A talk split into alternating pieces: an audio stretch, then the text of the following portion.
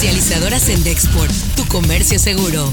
Presenta Notigape, el podcast La Mañanera. Decirle a los eh, beneficiarios de los fondos o fideicomisos que estamos pidiendo que desaparezcan, que ellos no van a dejar de recibir sus beneficios. No se han metido, no se han inmiscuido en asuntos internos del país y sí hay, desde luego, cooperación, intercambio de información entre esta agencia y todas las agencias del gobierno de Estados Unidos con el gobierno de México para atender el asunto del narcotráfico.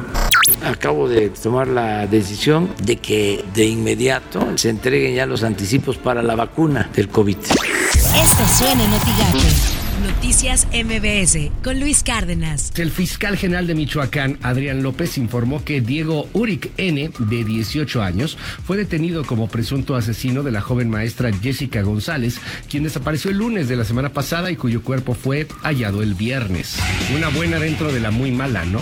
O sea, mal que sigan matando mujeres, mal que hablemos de más feminicidios, buena que hayan detenido al asesino. O sea, en este país hay 98%, 97% de probabilidad de que no te pase absolutamente nada, de que no te agarren, de que, de que no pase nada por las mañanas con Ciro Gómez Leiva. La Comisión de Presupuesto de la Cámara de Diputados va a reponer para hoy la sesión en la que aprobaron la iniciativa, el dictamen que extingue 109 fideicomisos. Sin embargo, por más que se reponga, si Morena y sus aliados votan a favor, pues el resultado será el mismo.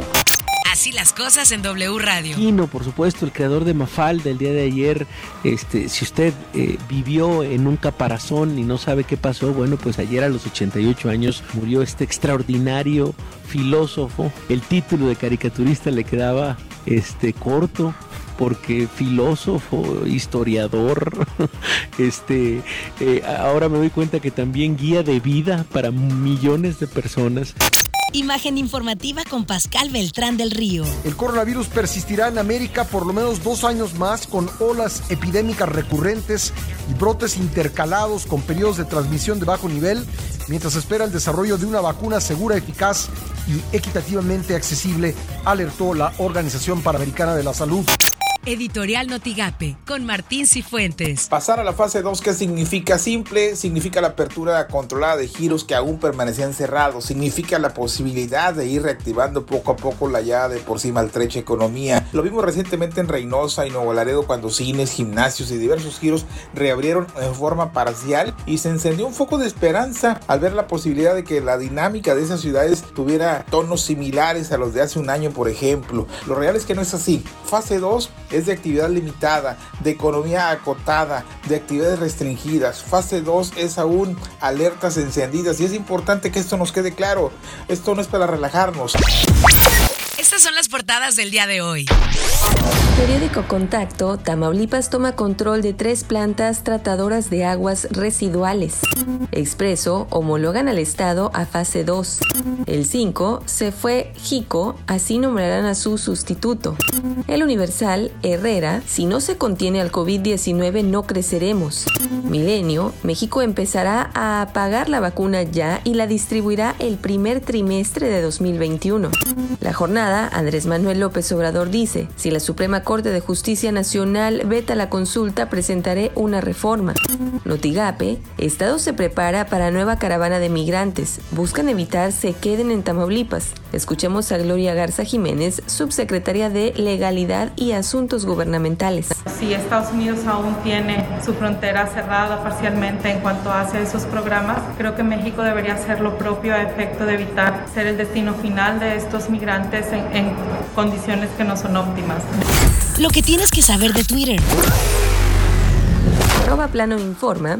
Asegura Marcelo Ebrard que en la frontera con Estados Unidos se levantarán las restricciones hasta que los estados de la franja fronteriza estén en semáforo verde.